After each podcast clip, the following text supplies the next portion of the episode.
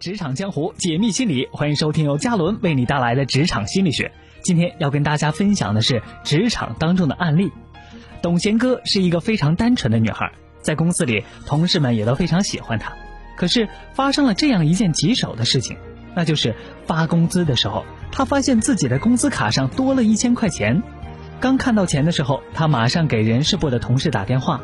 后来人事部的同事悄悄把董贤哥约出公司，对他说。哎，这个事情我们私下解决就可以了，不要声张，也不要告诉任何人。工资卡多打了一千块钱，你就悄悄收下吧，就当做自己什么都不知道就可以了。董贤哥听完了之后点点头，机械地回到了工作岗位。当然，对于董贤哥来说，多出来的一千块钱可以做很多事情，可以支付自己的生活费，还可以买自己心仪已久的外套和靴子。可是这笔意外之财总是让董贤哥心里不踏实。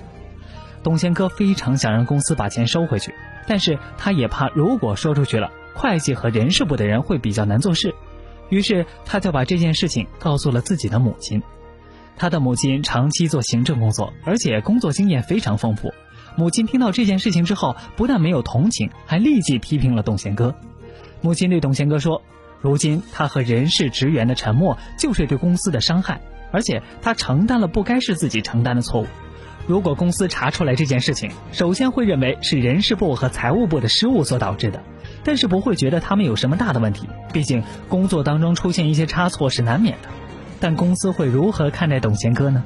他会把他当做一个多拿钱又不主动交出来的员工，这可是个诚信问题。该员工在公司里就会被定性为不够诚实，不注重公司的利益，为了钱和私欲没有原则。母亲一说完，董贤哥就知道这件事情里谁将受到最大的伤害，但他还是问了母亲：“如果单位里没有人发现这件事情，还有必要向领导汇报吗？”母亲说：“公司可以给员工发上万元的奖金，应该不会出现这种财务上的纰漏。如果公司能够让这种纰漏存在，这个公司也不会发展壮大。”这时，董贤哥明白了自己不该保持沉默，而且他也应该劝人事部的同事主动承担错误。如果沉默下去，就会因为惧怕批评，把一件小的错误酿成不可挽回的失误。果然，在主动承担错误之后，人事部的同事和他同时都把心放了下来。董贤哥也让大家对他继续保持了良好的评价。攻心一计，成败只在一念之间。